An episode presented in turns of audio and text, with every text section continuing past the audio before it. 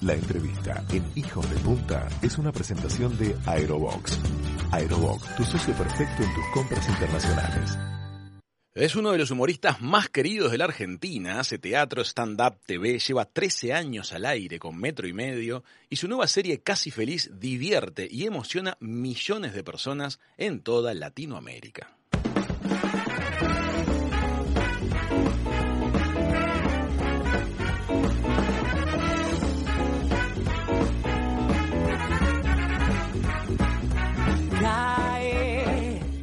Desde su querido barrio de Villa Crespo hace un humor rápido e irónico con la vida diaria que nos encanta. Ha sido una de nuestras referencias más fuertes en esta aventura loca de hacer un programa de radio.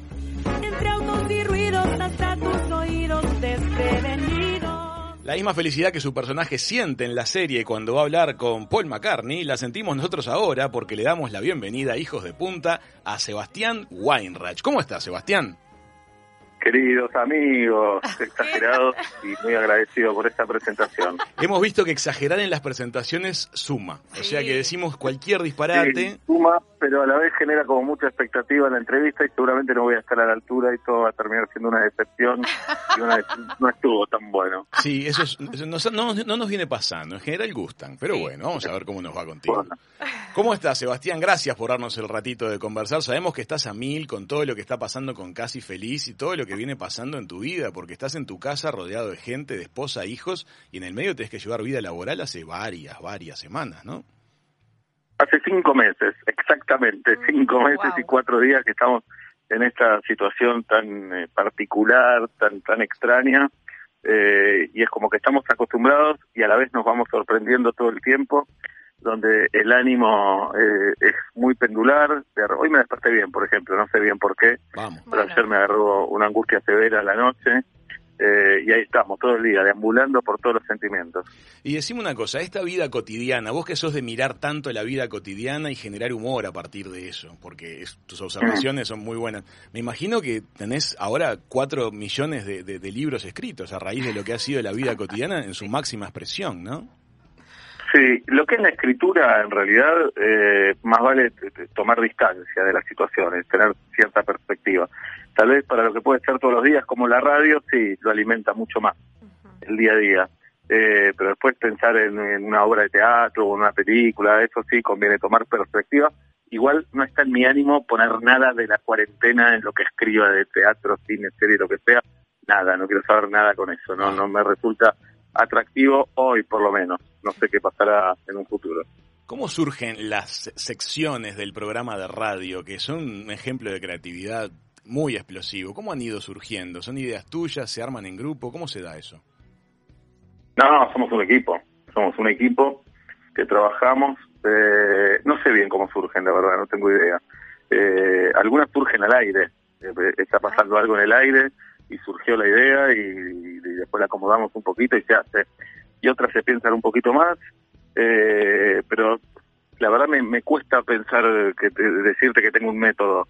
Eh, sí, hay, hay que trabajar, hay que charlar con los compañeros y hay que estar en plena búsqueda todo el tiempo. Y después eh, me pasa algo que es casi como un modo de vida que estoy trabajando constantemente yo, pero no, no lo veo como una carga ni me siento un adicto al trabajo, sino es una manera de vivir que muchas de las situaciones de la vida o, a veces cuando con, la cabeza te metes a pensar, eh, todo lo imagino o en una sección de radio o en un guion o en una situación, en una escena. Eh, entonces es algo que me pasa, es como una antenita que está ahí detectando todo el tiempo. Está bueno lo que decís, nos ayuda también, es una linda pista para, para trabajar cosas. Acá en Uruguay ustedes son muy queridos por un montón de gente. Eh, hay, hay gente que le gusta más lo que hace Peto Menagem y Julieta que lo que haces vos, te lo tengo que decir. Este, ¿Cómo vivís Pero esa... eso no, no es una sorpresa para mí. ¿Cómo vivís estar todo el tiempo rodeado de gente tan talentosa también? ¿Es una presión? ¿Cómo lo viven? No, no, al contrario. Eh, en mi caso, a mí me, me suma mucho, porque primero porque me hacen llorar de risa, entonces tener compañeros que te hagan reír es un montón, que son amigos. Y después es una exigencia muy linda, eh, y es como una, una cosa así que nos retro, retroalimentamos entre todos. Eh, entonces yo, yo lo digo con total alegría. ¿Cómo se conocieron con Julieta, con Pablo y con Peto? Mira, a Pablo es al que hace más tiempo conozco, en el 96 nos conocimos, así que hace 3 millones de años. Eh, coincidimos en una radio que se llamó La Roca, una radio que no le fue muy bien, pero a nosotros sí nos fue bien adentro, porque hicimos un programa con que, que, que fue como un trampolín y además fue donde sembramos nuestra amistad, ahí nos conocemos. Eh, a Julieta la conocí en X4, que fue otra radio en la que trabajé, que trabajamos juntos, y a partir de ahí nunca dejamos de hacer radio juntos, porque con Pablo somos amigos, pero hubo años que no, no trabajamos juntos, hasta Ok, metro y medio. Sí, sí. Eh, y, y con Julieta, sí, no, no paramos de, de- de trabajar todos estos años, ya son casi como 20. Y con Peto nos conocimos, eh, yo trabajaba en una radio en Buenos Aires y un día vi, en, en el año 2000, 2001, por ahí, vi una gacetilla de un show de stand-up, que era un género que, que a mí me gustaba, que lo miraba, y no podía creer que eso se estaba haciendo en Buenos Aires, y fui a ver el show y lo vi a Peto ahí, a Peto, Peto ya trabajaba en televisión y a partir de ahí nos hicimos casi hermanos a esta altura, así que son tres relaciones que me dio el trabajo, pero que traspasaron esa línea laboral. Eso es justo te iba a preguntar, si fuera de lo que es el ambiente laboral, ustedes son amigos entonces. Sí, sí, pasa algo también. Bueno, ahora casi no nos podemos ver por todo lo que está sucediendo, pero Claro. cuando no hay cuarentena tampoco nos vemos mucho fuera del trabajo porque ya nos vemos cuatro horas ahí todos los días. Claro, es un montón. Eh, entonces, eh, y como hablamos mucho de nosotros, ¿cuánto más tenemos para decir Claro, como para sí, vernos no tema. ¿viste? Estás al día, Claro. estás siempre al Sí, día. y claro, y con Peto sí, porque Peto viene una vez por semana a la radio, entonces sí, qué sé yo, nos juntamos, salimos, charlamos y estamos en contacto permanente. Nosotros tenemos algunas secciones de humor en el programa, les hemos puesto mucho el carbónico en algunos aspectos de ustedes, siempre con creatividad, pero la verdad que hemos tomado como referencia varias cosas de ustedes. Y la verdad que los Bien. días que vamos a tener humor estamos deseando que llegue. Es como que estamos deseando que llegue nuestra, nuestra parte cómica al programa. ¿Ustedes lo viven así aún hoy, después de 13 años de estar con metro y medio al aire? ¿Están deseando que lleguen ciertas secciones en la semana? Sí, hay secciones que te gustan más, a veces es por épocas, viste, que hay momentos de que una sección sentís que está muy buena, otra que, que está cayendo, a veces con los años me saqué esa cosa de solemne de decir, no, esta sección, si hay que matarla, la matamos y la sacamos y buscamos otra. Eso es bueno saberlo. Eso es bueno Sí. saberlo. Y nada, y recién estábamos chateando con el equipo y hoy es aniversario del el nacimiento de Borges, Jorge Luis Borges, entonces vamos a abrir el programa con algo de Borges. Eso a mí ya me motiva. Eso Claro. es- ahí es donde descubro que el amor por la radio está vivo todo el tiempo. Y decime una cosa, este, ustedes cómo, cómo les vibran, cómo les vibran los uruguayos a, a ustedes? Eh, muy bien. Eh, como dice mi amigo Pipe, que es mi amigo uruguayo, Pipe Stein. eh, es una... Sí, señor. ah, ok. Eh, es una historia de amor y odio. Nosotros los amamos y ustedes nos odian. Sí, tal cual. es así. Es No está así. no sé, está Yo creo cambiando. que igual no es una cosa particular, es una cosa general. Esto no descarta que ustedes pueden tener amigos argentinos, porque en lo individual no, no podemos generalizar. Yo te estoy diciendo así en lo macro. En, en lo micro, en lo chiquito, no, somos amigos, podemos ir allá, ustedes acá y qué sé yo. En lo macro, nosotros los tenemos muy idealizados a ustedes. De hecho, esta semana, la semana pasada, había una encuesta en internet que decía, según tu ideología, ¿qué- ¿en qué país deberías vivir?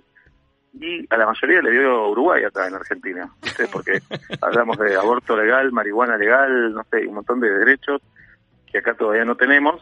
Yo amo Argentina, quiero decir, ¿eh? amo Argentina, y para más bronca de ustedes, amo Buenos Aires y me gusta ser porteño, que es lo que más odian.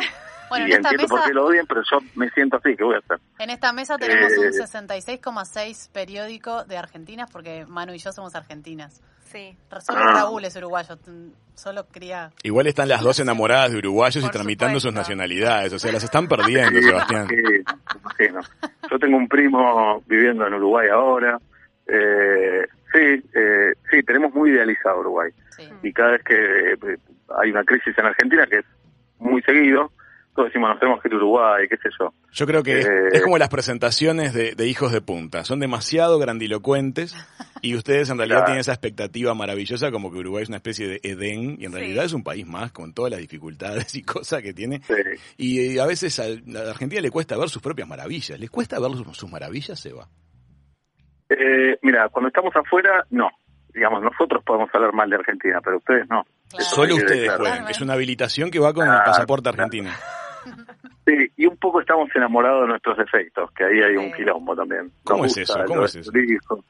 Claro, eh, qué sé yo, a un argentino en el exterior es fácil de reconocer porque es el que grita, es el que está con la camiseta, es el que se queja por cualquier cosa.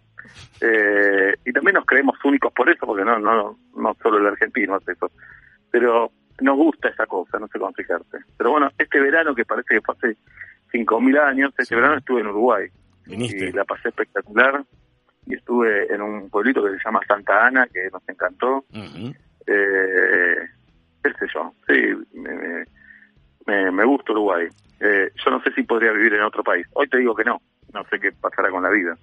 Pero me gusta Uruguay cada tanto, me gusta Colonia, donde estuvimos también, me gusta. Montevideo, me gusta Punta del Este, me gusta Solana, etcétera. está muy bien. Igual elegiste bien, porque son los lugares más bonitos del Uruguay. los que- no es papa. Claro. Escúchame, Sebastián, este, ¿por qué se te ocurrió crear esta especie de, de antihéroe melancólico y gracioso que es el protagonista de, de Casi Feliz? Todo el guion lo que salió de tu cabeza, ¿no? Sí, el guion es mío, la serie la, la hicimos con, con Hernán Garzuni, el director, que es el, el director, el que decide dónde va la cámara, la estética de la serie, pero sí, el guion es mío.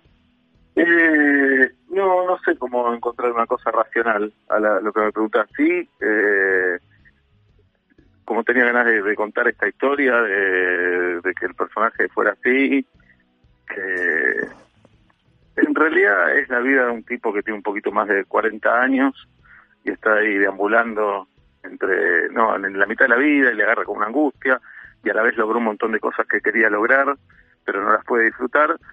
Y el gran conflicto es que tiene un problema con los vínculos extraordinarios no con su ex mujer con su hermano con sus hijos con sus padres con sus compañeros de trabajo y sobre todo con él mismo. Ahí está el, gran quilombo de este personaje que bueno en este momento de la vida como que se le vienen todos penales en contra y no los puede resolver y todo lo contrario, los, que cada problema que tiene lo profundiza mucho más. Eh, pero todo eso está en servicio a la comedia Totalmente. y un poco el drama también. Sabes que hubo días que lideró en Netflix Uruguay, lo estaba mirando todo el país. Sí, me contaron, me enteré. La verdad, de eso. Pipe me tenía al tanto de todo eso, así que recontento. Decime una cosa, ahora que estás, este, digamos, haciendo todo esta, este mundo doméstico y la doméstica nos domina, ¿cómo, qué tanto extrañás el escenario, el stand-up, el contacto con la gente? ¿Cómo lo estás viviendo eso? Extraño, extraño, yo estaba haciendo una obra de teatro que se llamaba Frágil, que no era, era stand-up, pero también hacía personajes, era una cosa más teatral. Eh, de hecho, este año iba a hacer gira por el país y en Montevideo también, por supuesto. Estábamos con Eh, eso. Pero bueno, se fue todo al carajo. Eh, no, y extraño ahora, me dan ganas de ir a actuar a un barcito, ¿viste? De subirme a un escenario chiquito para poca gente y hacer algo así más eh, más estándar puro. Me dieron ganas en estos días de no hacer toda la cosa teatral. Eh, pero bueno, tal vez, no sé, eh, extraño eso. No estoy yendo a la radio, hacemos el programa por Zoom, Sí, que es desgastante, agotador, pero no quiero ser ingrato con la tecnología que nos deja nos deja hacer el programa. Digamos, a veces tengo tanta angustia y tantas cosas para hacer que no tengo lugar para extrañar. Tengo más incertidumbre y angustia que capacidad de extrañar. Eh, pero sí, cuando, no sé, me imagino eh, eh, ir a un restaurante y a tomar una cerveza por ahí, salir a la calle sin tapaboca, eh, Sí. extraño eso, sobre todo. Seba, eh, tu esposa, Dalia Goodman, es comediante también, talentosísima, nos ha hecho reír millones de, de horas. ¿Cómo es en la interna de la pareja la construcción de, de contenido? ¿Se critican entre ustedes, se elogian, se dan para adelante? Cuando surge algo gracioso, lo anotan. ¿Cómo se da un poquito de la construcción de contenidos en la vida diaria? Eh, se da, Eh, es un tema que nos atraviesa el trabajo, por supuesto. No invadimos mucho el terreno del otro. Eh, nos consultamos un poco en lo artístico, pero más nos consultamos en otras cuestiones. En cuestiones más eh, las cuestiones Trascendental. que rodean al trabajo. Trajiste naranjas. que hay que tomar. ¿Cómo? Trajiste naranjas, preguntas así trascendentes. Sí, eso por supuesto. ¿Te acordaste de la cerveza? dudes, ¿eh? Sí, comprar eso, comprar lo otro, porque somos una pareja.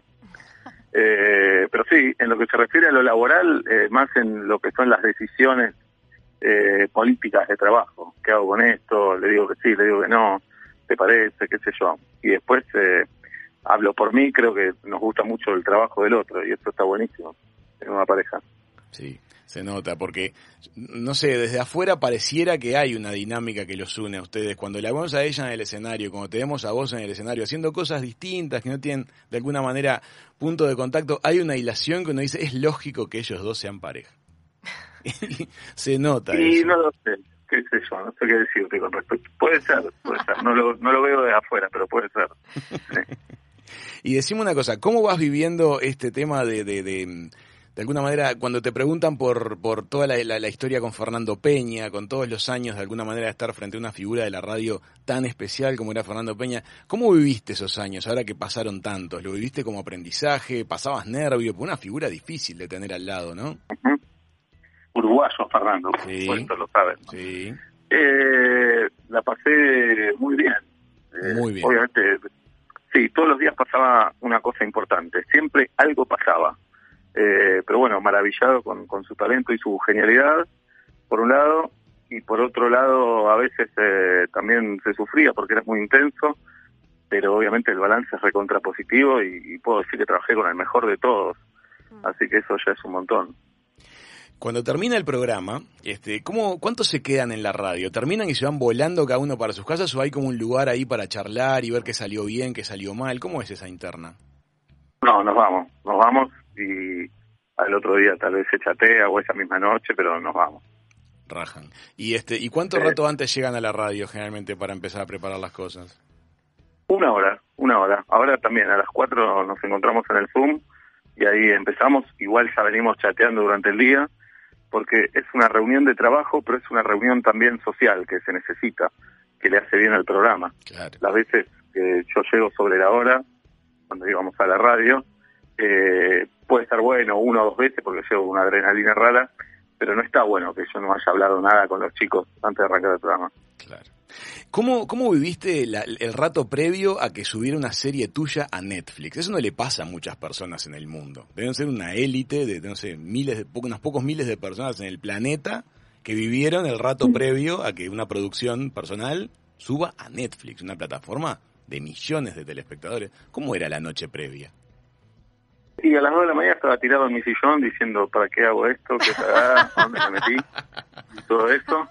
Y en un momento me relajé, dije, esto, esto es lo que buscabas, esto es lo que querías, y acá está, y listo, me relajé, me quedé dormido en el sillón, y a eso de las 6 me desperté y nos pusimos a ver la serie, y a partir de ahí empezaron a caer mensajes y repercusiones que la verdad sabíamos que iban a ser un montón, pero aún así no esperábamos tanto y tan buenas. Bueno, pero es- eso es justo que quería preguntarte. ¿Cómo es la movida cuando empieza a llegar esa ola? ¿Qué es lo que te empieza a pasar? ¿El teléfono empieza a vibrar como loco? ¿Te llegan 8 millones de WhatsApp? ¿Cómo se vive en ese ratito?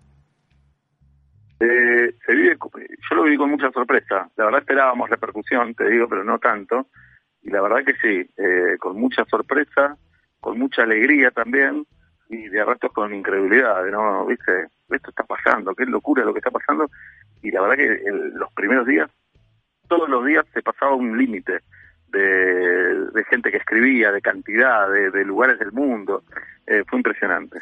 Vos sabés, eh, Sebastián, que nosotros en el programa tenemos una audiencia a la escala uruguaya, te imaginás, somos un club. Pero resulta ser que este, tenemos aportes de la audiencia, de humor, de observaciones, que, que la verdad que son brillantes. Eso nos alegra tener ese tipo de personas que escuchan diariamente lo que hacemos. Y ustedes tienen millones de personas del otro lado que a la vez son inteligentes, creativas. ¿Cómo manejan ese lo que debe ser el volumen de aporte que le debe de llegar a la producción del programa? ¿Le dan bola o sienten como que bueno son ideas de otro, no tengo que chupar este, ideas de ahí? No, no, eh, la audiencia tiene un papel fundamental en esto. Eh, recontra fundamental. Digamos, eh, de- sobre todo para el programa de radio que hacemos nosotros y sobre todo porque ya hay una audiencia en Argentina, o por lo menos en Metro y Medio, que está educada de esa manera, que le gusta participar, Totalmente. eh, que participa en gran medida porque la, siempre la mayoría de la audiencia es silenciosa de todas maneras. Eh, aún así, trabaja un montón de gente en el programa eh, y, y nada, y, y- y le mete, le mete con los temas del día, a veces tiene mucha más memoria que nosotros con respecto a lo que pasa en el programa. Claro. Eh, sé yo, me, me- me sorprende mucho. Se llaman es, es un vínculo como muy cercano, muy amistoso. ¿Hay alguna sección, por ejemplo, del programa que haya sido inspirada en ideas de la audiencia directamente? Eh, no, hay una que le robamos a un tuitero, que no es oyente del programa, que lo, lo decimos cada vez que lo hacemos, que es la sección de acepto críticas, que la hacemos una vez por mes. Desopilante. Eh, una vez la vi en Twitter, que un chico decía, un, un filósofo, Diego Tajer se llama, que dijo, no acepto críticas sobre estos temas. Y se me ocurrió que lo podíamos hacer al aire, le pedimos permiso, nos dijo que sí, y a partir de ahí estamos haciendo todos los 26 un acepto críticas que nos divierte mucho, hacemos las nuestras, y la audiencia nos dice, no acepto críticas sobre estos temas, y casi siempre hay cosas polémicas. Espectacular, Sebastián. Nosotros creemos que hay alguien de la producción de ustedes que nos escucha a nosotros, porque nos pasa dos por tres, nosotros salimos al mediodía y ustedes a la tarde nos levantan ideas a nosotros. No quieren, te lo tengo que decir al aire. Pero bueno, ta, espero, Sí. que, espero que no seas Sí, vos. puede ser sobre todo porque ustedes piensan que los argentinos somos todos una manga de ladrones, hijos de puta también, ¿no? Entonces, puede ser. Sí. Sebastián, muchísimas gracias por este ratito con nosotros acá en, en Hijos de Punta. Un placer charlar contigo. Abrazo, che, suerte. Vemos. Chao, Gracias. chao. Amigas, amigos, con muchísima alegría recibimos aquí en la mesa de Hijos de Punta una figura que a la que queremos muchísimo. Sebastián Weinreich estuvo aquí y ya estamos con más Hijos de Punta.